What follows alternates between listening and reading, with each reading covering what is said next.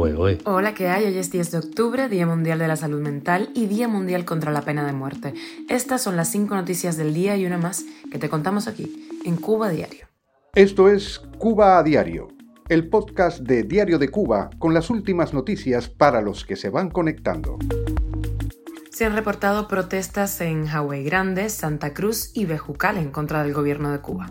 Se ha conocido que un aliado del primer ministro de Camboya está ligado a un misterioso acuerdo con la empresa cubana Habanos S.A. Te contamos los detalles. Las visas para inmigrantes cubanos a Estados Unidos se están tramitando en La Habana, pero algunos casos serán atendidos en Guyana. Y sobre el huracán Ian, un convoy de Díaz Canel ha ignorado a residentes que pedían ayuda en un pueblo de Pinar del Río. Por otra parte, ha llegado un buque venezolano con donativos al puerto del Mariel.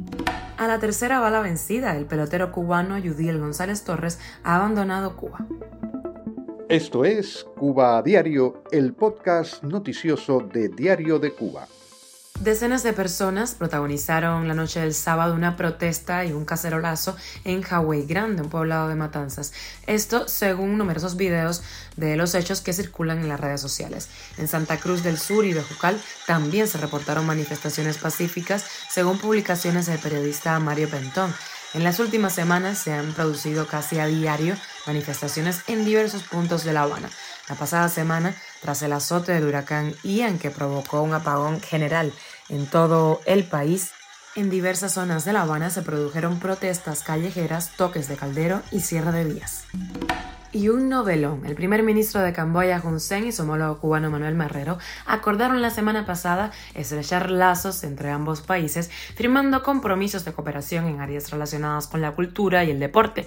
Pero ahora viene el pollo al arroz con pollo. Hace dos años, un miembro clave del círculo íntimo de Hun Sen estaba ya forjando sus propios vínculos con la isla a través de un acuerdo secreto para comprar una participación en la tabacalera estatal cubana Habanos S esto según dos fuentes familiarizadas con el asunto y registros corporativos. Chen Xi, quien nació en China, es el fundador de Prince Group of Companies, uno de los conglomerados más grandes del reino de Camboya. También tiene participación en empresas de bienes raíces, banca, finanzas, turismo y alimentos. Está en todas partes. Chen también está relacionado con el mundo político de Camboya, pasando tres años como asesor no remunerado del ministro de Interior y ha hecho donaciones millonarias al país. El mismo mes en que Chen ascendió eh, para convertirse en asesor de Hun Sen, eh, Imperial Brands, una empresa tabacalera con sede en Reino Unido, vendió su participación del 50% en Habanos SA por un valor de 1.225 millones de euros. ¿Quién lo compró? Pues un consorcio secreto de inversores, entre los que, su sorpresa, se encontraba el propio Chen, quien también ha formado parte de comitivas que se han reunido con Miguel Díaz Canel y el presidente de la Asamblea Nacional, Esteban Lazo Hernández. Cuba a diario. La Embajada de Estados Unidos en Cuba comenzará a procesar todas las categorías de visas de inmigrantes para los residentes en la isla a partir de inicios de 2023, lo cual supondría retomar las funciones que están suspendidas desde 2017. Pero esto ya lo sabíamos. Algunos de estos casos, de estos trámites, tendrán que viajar a Guyana para hacer su proceso. Las citas ya otorgadas para trámites de visados en Georgetown, Guyana, no se podrán transferir a La Habana, si bien la administración de Joe Biden ha reforzado el personal en su embajada en La Habana y retomado la atención de algunos solicitantes de visa, los cubanos de la isla siguen viéndose obligados a hacer esos trámites en Guyana. Y el convoy en el que viajaba Miguel Díaz Canel ignoró a residentes que pedían ayuda en un pueblo de Pinar del Río, según trascendió en un video publicado en redes sociales. La caravana en donde iba el BMW del gobernante cubano aumentó la velocidad ante los pobladores que trataron de llamar su atención y se situaron en el medio de la calle para que se detuvieran los vehículos. Y ayer arribó al puerto del Mariel un buque con bandera venezolana con 400.000 bolsas de alimentos, material eléctrico y techos de zinc como contribución a la recuperación de los severos daños causados por huracán Ian en la isla. Cuba a diario. Y el pelotero vileño Yudiel González Torres escapó de Cuba y se encuentra en México, donde pretende integrarse a la Liga Mexicana de Béisbol. Se trata del el tercer intento del joven beisbolista para emigrar. Judiel salió de Cuba hace apenas una semana y este sábado se presentó a un equipo para poder jugar la Liga Mexicana del Pacífico que ya arranca la próxima semana. Así lo confirmó Swing Completo.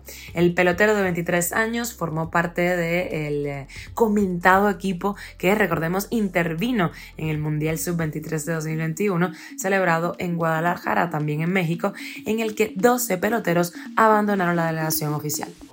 Y de extra, el músico cubano Alain Pérez recibió el Premio Latino de Oro en España. Un día en Diario de Cuba hablamos con él. Esto fue lo que nos contó sobre sus inicios. Bueno, yo empecé ahí en, en, casa por, eh, motivado por un ambiente familiar de, la fiesta, fiesta, la alegría, la parranda. Ahí en Manacas nada, yo soy del campo, soy guajiro. Y nada, y siempre, siempre que se podía se hacía un, eh, siempre que esto de pretexto con una fiesta, con un lechón, con los, con los repentistas, con los, em, los cantantes de, de, de, ahí de la zona, del punto Guajiro, y un poco de son, guarache, eso, y eso me, me, me, encantó. Y, y, ese reflejo de, ese reflejo eh, innato, ¿no? De, de, bailar, de cantar, de, desde niño, me, me, me llegó, me, me, me llamó me llamó mucho la atención. Esto es Cuba a Diario, el podcast noticioso de Diario de Cuba, dirigido por Wendy Lascano y producido por Raiza Fernández. Gracias por hacernos parte de tu rutina. Recuerda que estamos contigo de lunes a viernes y nos puedes encontrar en Spotify, Apple Podcasts y Google Podcasts, SoundCloud, Telegram y síguenos en nuestras redes sociales. Ahí puedes dejarnos comentarios, te leemos.